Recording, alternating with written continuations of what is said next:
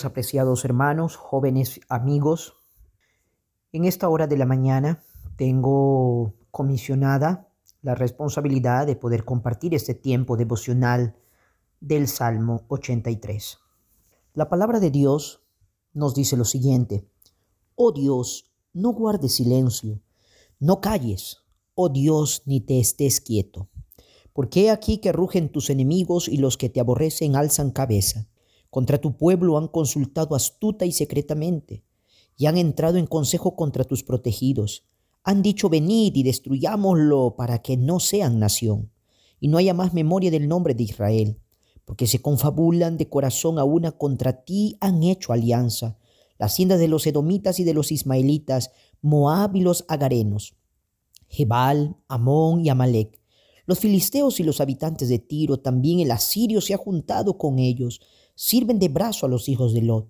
Hazlos como a Madián, como a Císara, como a Jabín en el arroyo de Sison, que prefirieron, que perecieron en Endor, fueron hechos como estiércol para la tierra. Ponga a sus capitanes como a Oreb y a Seb, como a Seba y a Salmuna, a todos sus príncipes, que han dicho, heredemos para nosotros las moradas de Dios.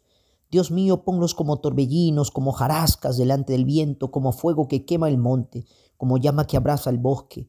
Persíguelos así con tu tempestad y atérralos con, con tu torbellino.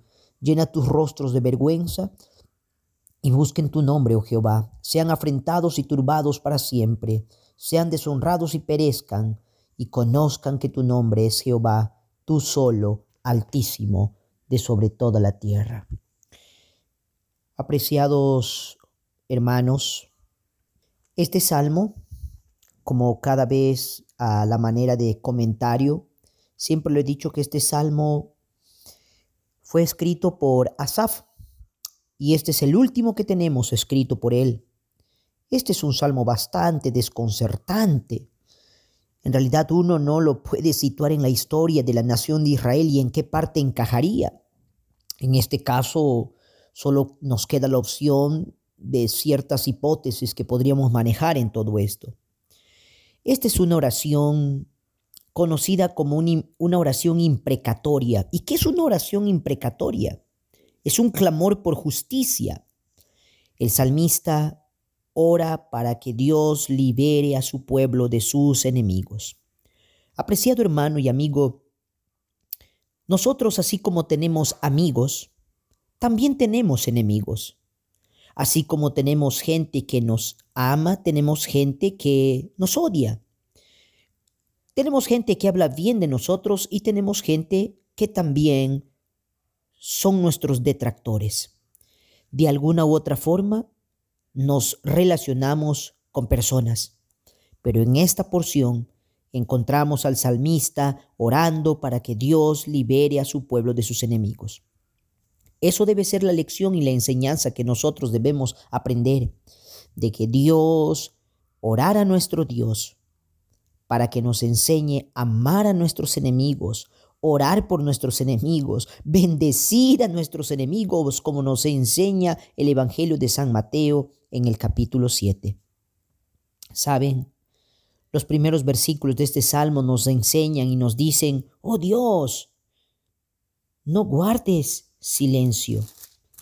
No guardes silencio, no calles, oh Dios, ni te estés quieto. ¿Saben? Quien quiera que sea el enemigo, una cosa es, este enemigo odiaba a Dios. Y como tal, ¿acaso no sucede siempre así con un enemigo que nosotros tenemos ahora?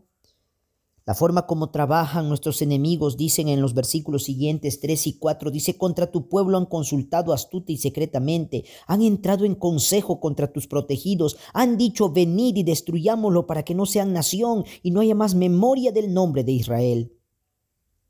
Esto se refiere a aquellos que han conspirado para lograr la destrucción de Israel a lo largo de la historia, de los años, muchas naciones, por no decir hoy en día países han querido y quieren la destrucción del pueblo de Israel.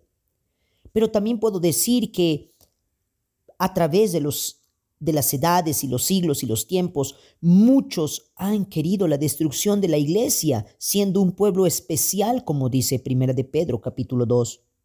Pero también, si hablamos en términos personales, Dios nos guarda y nos protege, y así como han querido la destrucción de Israel, de la iglesia, ¿por qué no hablar que también muchas personas quisieran ver a los creyentes destruidos, derrotados? Saben, algunos han tratado, algunos comentaristas han tratado de encajar este salmo en la época del rey Josafat y otros han tratado de situarlo en periodos históricos. Pero para nosotros lo importante es observar que los enemigos de Dios expresaban claramente su odio hacia Dios y hacia su pueblo, hacia Dios y hacia sus escogidos, hacia Dios y hacia sus hijos. Saben, no solamente se confabulan de esa forma, como dice en el versículo 5 al 8. Los hijos de Lot, por supuesto, serían los moabitas y los edomitas. Y los nombres en este pasaje de la Biblia no son los de los enemigos de Dios. No hay un periodo de la historia en que puedan incluirse y este hecho hace que este sea una sección notable de la Biblia. En la actualidad, apreciado hermano y amigo, Israel está rodeado de naciones árabes que aparentemente están unidas, no tanto por ser árabes, sino por ser musulmanas. Parece que estas naciones mencionadas en estos versículos volverán a existir durante los últimos tiempos. ¿Sabe? El resto del salmo es una oración donde Dios le pide juicio, donde, perdón, el salmista le pide juicio a Dios. En retrospectiva, en el sentido en que el salmista está diciéndole a Dios, Juzga como lo has hecho en el pasado. Saben, una cosa debemos aprender, que servimos a un Dios vivo. El pueblo de Israel tiene un Dios vivo y real. La iglesia tiene un Dios vivo y real. Nosotros los creyentes que formamos parte de ese pueblo de Dios especial y de la iglesia, también tenemos un Dios vivo. Sabe, mi apreciado hermano y amigo, siempre pongamos toda nuestra confianza en Dios. Recordemos las palabras en el libro de Romanos, capítulo 12, el amor sea sin fingimiento, aborreced lo malo y seguid lo bueno, amad los unos a los otros con amor fraternal, en cuanto a honra, prefiriéndonos los unos a los otros. Versículo 14 dice, bendecid a los que os persiguen, bendecid y no maldigáis, Gozaos con los que se gozan, llorad con los que lloran, unánimes entre vosotros, no altivos, sino asociándonos con los humildes, y no seáis sabios en vuestra propia opinión.